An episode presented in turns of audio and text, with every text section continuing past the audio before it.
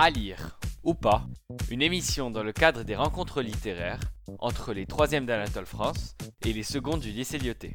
Bonjour à tous, nous nous retrouvons aujourd'hui dans votre émission favorite, À lire ou pas. Euh, je suis à la compagnie de Réan Zangui, de Inès Ouriagli du lycée Lyoté et de deux invités de marque du collège Anatole France, euh, Selma Nahi et Rania Jroundi.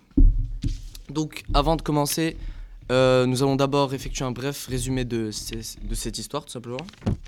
Euh, cette histoire, avant de donner d'abord plus de détails, il faut savoir que c'est le premier roman d'Adeline Dieudonné, qui est une, euh, une auteure belge, euh, qu'il s'agit d'une narration dont nous n'avons pas le nom du personnage principal, et que cette narratrice vit dans un univers violent où elle a vécu des drames, comme par exemple la mort de marchand de glace ou bien celle de son père à un très jeune âge.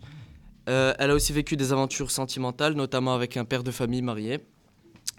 Mais elle a aussi vécu de nombreuses désillusions qui lui ont forgé un caractère solide et euh, un personnage plutôt charismatique. Donc, euh, comme le dit la quatrième de couverture, d'une plume drôle et fulgurante, Adeline Dieudonné campe des personnages sauvages entiers, un univers acide et sensuel. Elle signe un roman coup de poing. Pour vous, Anguille, Ryan, ça n'a pas été un roman coup de poing, mais vous l'avez quand même apprécié. Oui, j'ai beaucoup appr- apprécié euh, ce roman. Euh, j'ai trouvé que les personnages étaient, certains personnages étaient vraiment très bien développés, comme par exemple, on, pr- peut prendre le cas du personnage secondaire Yael. On connaît son histoire, prenant comment, comment elle en est arrivée là. Euh, on peut donc observer une évolution au niveau des personnages. Euh, par exemple, euh, Gilles qui perd la raison au fil du temps. Et j'ai trouvé ce roman comme un roman réaliste qui dénonce la démocratisation de la violence. Euh, c'est le premier roman de l'auteur, donc euh, on peut trouver une petite marge d'erreur, mais franchement, c'était euh, vraiment bien pour un pr- premier roman. Et on trouvait, j'ai trouvé que le roman avait un cadre réaliste à la limite euh, du fantastique. Pour vous, Inès, euh, ce roman n'est n'est pas à lire?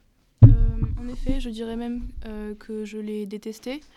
Euh, donc tout d'abord, commençons par les personnages. Euh, le personnage principal, euh, on dirait que l'auteur n'a pas réellement fait d'efforts. Euh, son seul trait de caractère est être intelligente, ce qui n'est clairement pas développé. Euh, ensuite, les parents euh, sont un amas de clichés. Avec la mère qui est assez effacée et le père macho et violent ou quoi que ce soit. Je pense que le sujet de la violence conjugale était intéressant, mais il a été extrêmement mal exécuté. On dirait juste que euh, l'auteur s'est contenté de euh, faire euh, un amas de tous les clichés possibles imaginables. C'est absolument pas nuancé ou quelque peu intéressant. Ensuite, l'histoire est extrêmement violente, surtout vers le milieu et la fin du roman. Et on a l'impression que euh, c'est juste de la violence pour de la violence sans réel intérêt ou signification.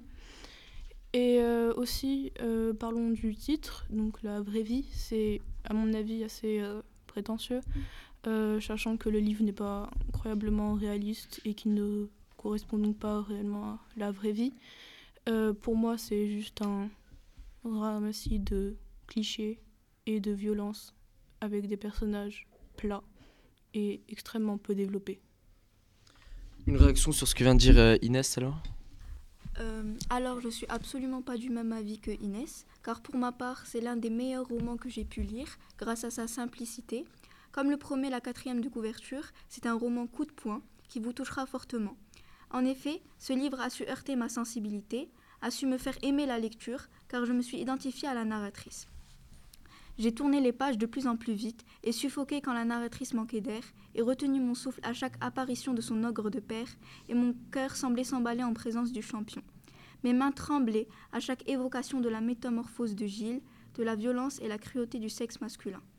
J'ai lu ce roman avec rage, partagé parfois entre l'envie de continuer et la crainte d'aller plus loin. L'atmosphère de ce livre nous oppresse et nous enferme. Mais comme dans toutes les belles histoires, à travers la brume, il y a toujours une lumière d'espoir. Et c'est cette théorie- héroïne qui en est la source. Grâce à Adeline Dieudonné, je sais précisément ce qu'est un roman coup de poing. Rania, pour vous donc, ce livre est plutôt à lire. Euh, oui, car La vraie vie est selon moi un livre plus que captivant, mystérieux, terrifiant et sentimental. Adeline Dieudonné incarne le personnage d'une petite fille mûrissant avec l'âge. Elle se forge un caractère assez tenace, puissant et insensible.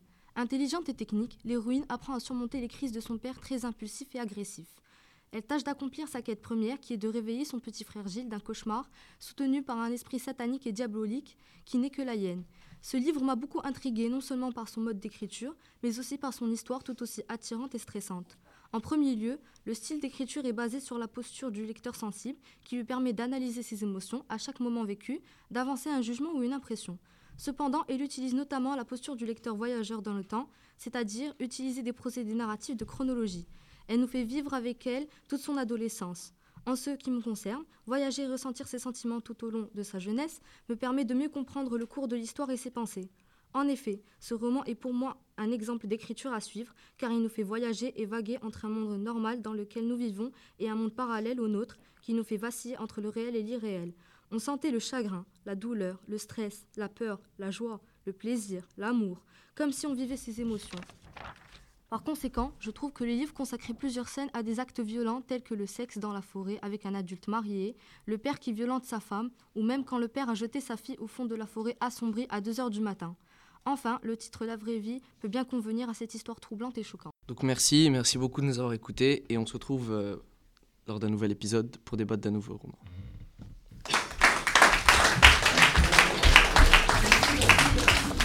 Lire ou pas, une émission dans le cadre des rencontres littéraires entre les 3e d'Anatole France et les secondes du lycée Lyoté.